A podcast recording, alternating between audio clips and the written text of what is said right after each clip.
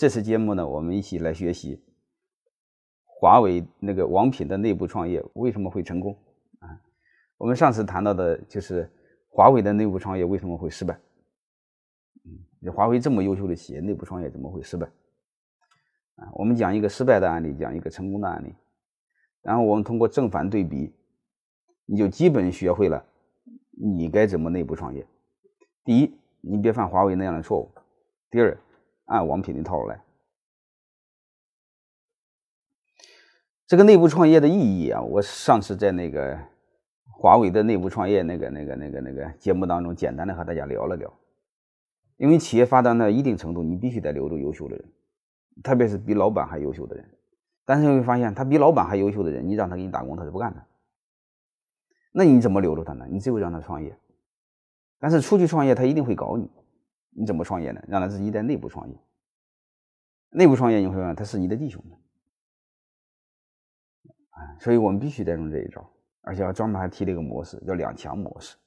什么两强呢？公司一定要控股，同时一定分红，让创业团队分大部分红，过半分红。因为不过半，他不认为这事儿是他的事儿，他还不认为是创业，还认为在给别人做。啊，所以两强模式是内部创业的一个基本模式。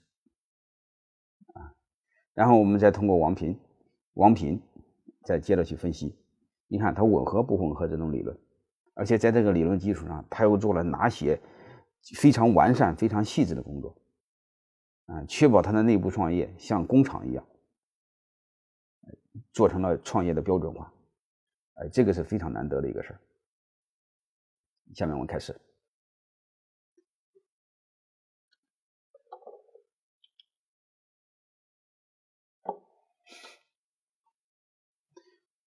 这个节目我们重点谈四方面的内容。先看看王品的内部创业的成果啊，就是王品内部创业效果怎么样？嗯，第二个，你看他内部创业的一个基本模式，嗯，在王品内部叫醒狮计划，啊，但是为什么他的醒狮计划这么成功呢？嗯，他又有一个背后一个庞大的支撑体系。为什么？他有幼师计划，他有员工持股，他还有全员分红，他还有他的文化和战略的支撑。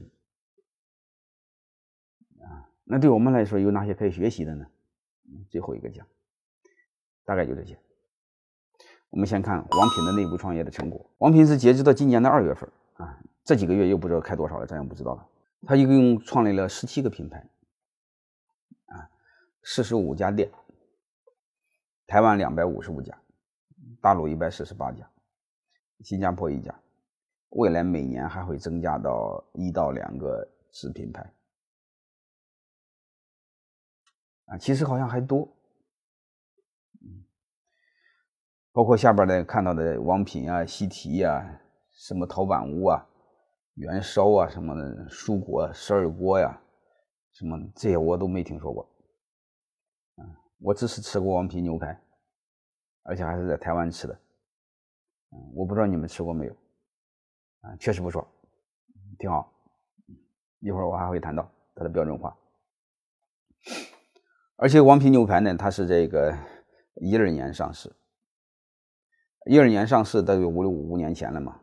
上市的时候就造就了两百多个千万富翁，这就意味着他每个店就有一个千万富翁，所以导致你在王品牛排吃饭的时候，那你得很小心，你说不准哪一个服务员就给你服务的人是千万富翁在给你服务，他就这么就这么个模式，啊，所以就有这么庞大的一个。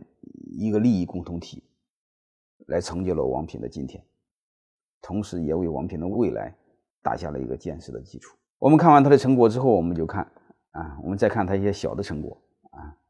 这是一个旧的资料，但旧的资料也能说明一点东西啊。他是一九一九三年在台湾创立，零三年进入中国大陆啊，创造了这些品牌啊。零九年的时候有五十二个亿，嗯，一二年的时候就一百家店。